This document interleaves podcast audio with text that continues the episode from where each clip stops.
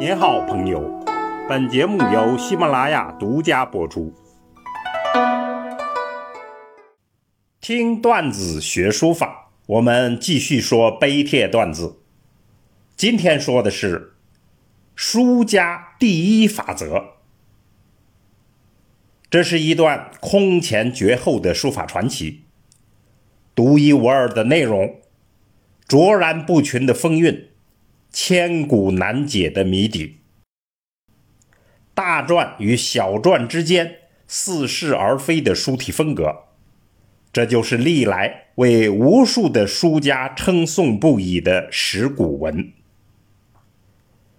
石刻文字，根据现在的发现，石鼓文是第一个物证，所以它被称为石刻之祖。而且它是早在唐代就已经被发现，历来对于书法的影响可以说首屈一指。石面鼓形的石头，上面刻着四言诗，每石一首诗。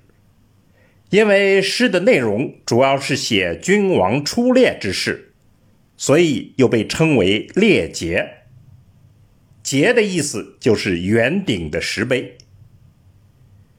关于这十个古形石头的人间传奇，以及对它真实身世的不断猜测，我们在书法段子里讲过，大家可以回听。十首石鼓上的诗，按照不同的解读，产生了不同的排列顺序。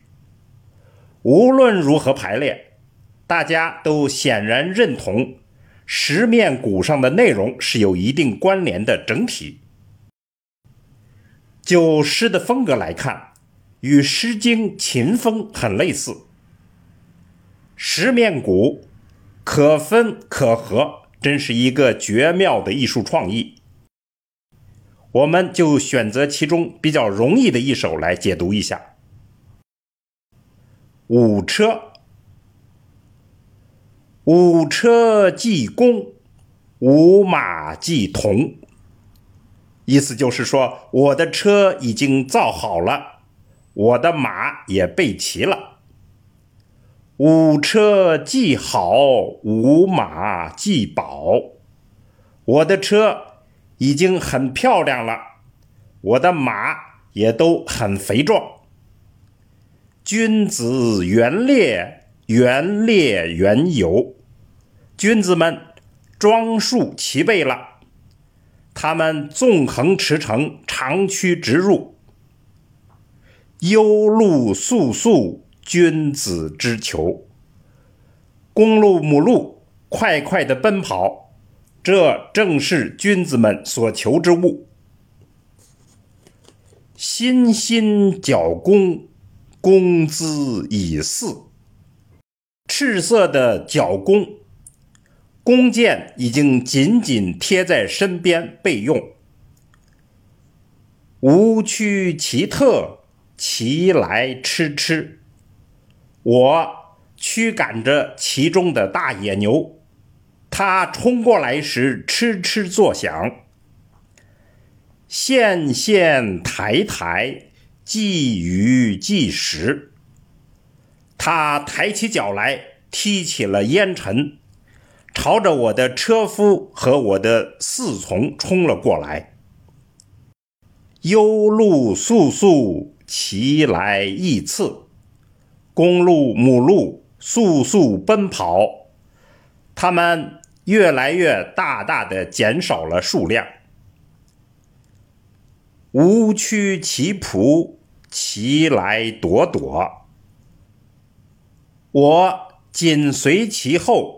瞄准了落伍的一只鹿，射其肩犊，射中了鹿的胸脯。好，因为这首诗的翻译有很多争议，有不同的版本，我们这样大致翻译一下，就是让大家体会它的大致内容和风范。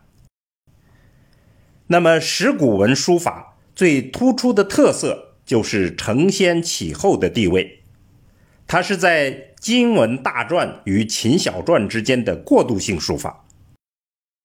从字体来看，石鼓文与毛公鼎、国际子白盘等等这些我们前面讲过的经文是一脉相承。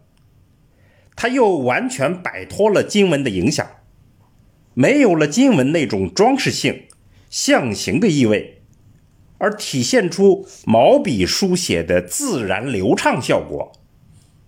它的点画是化繁为简。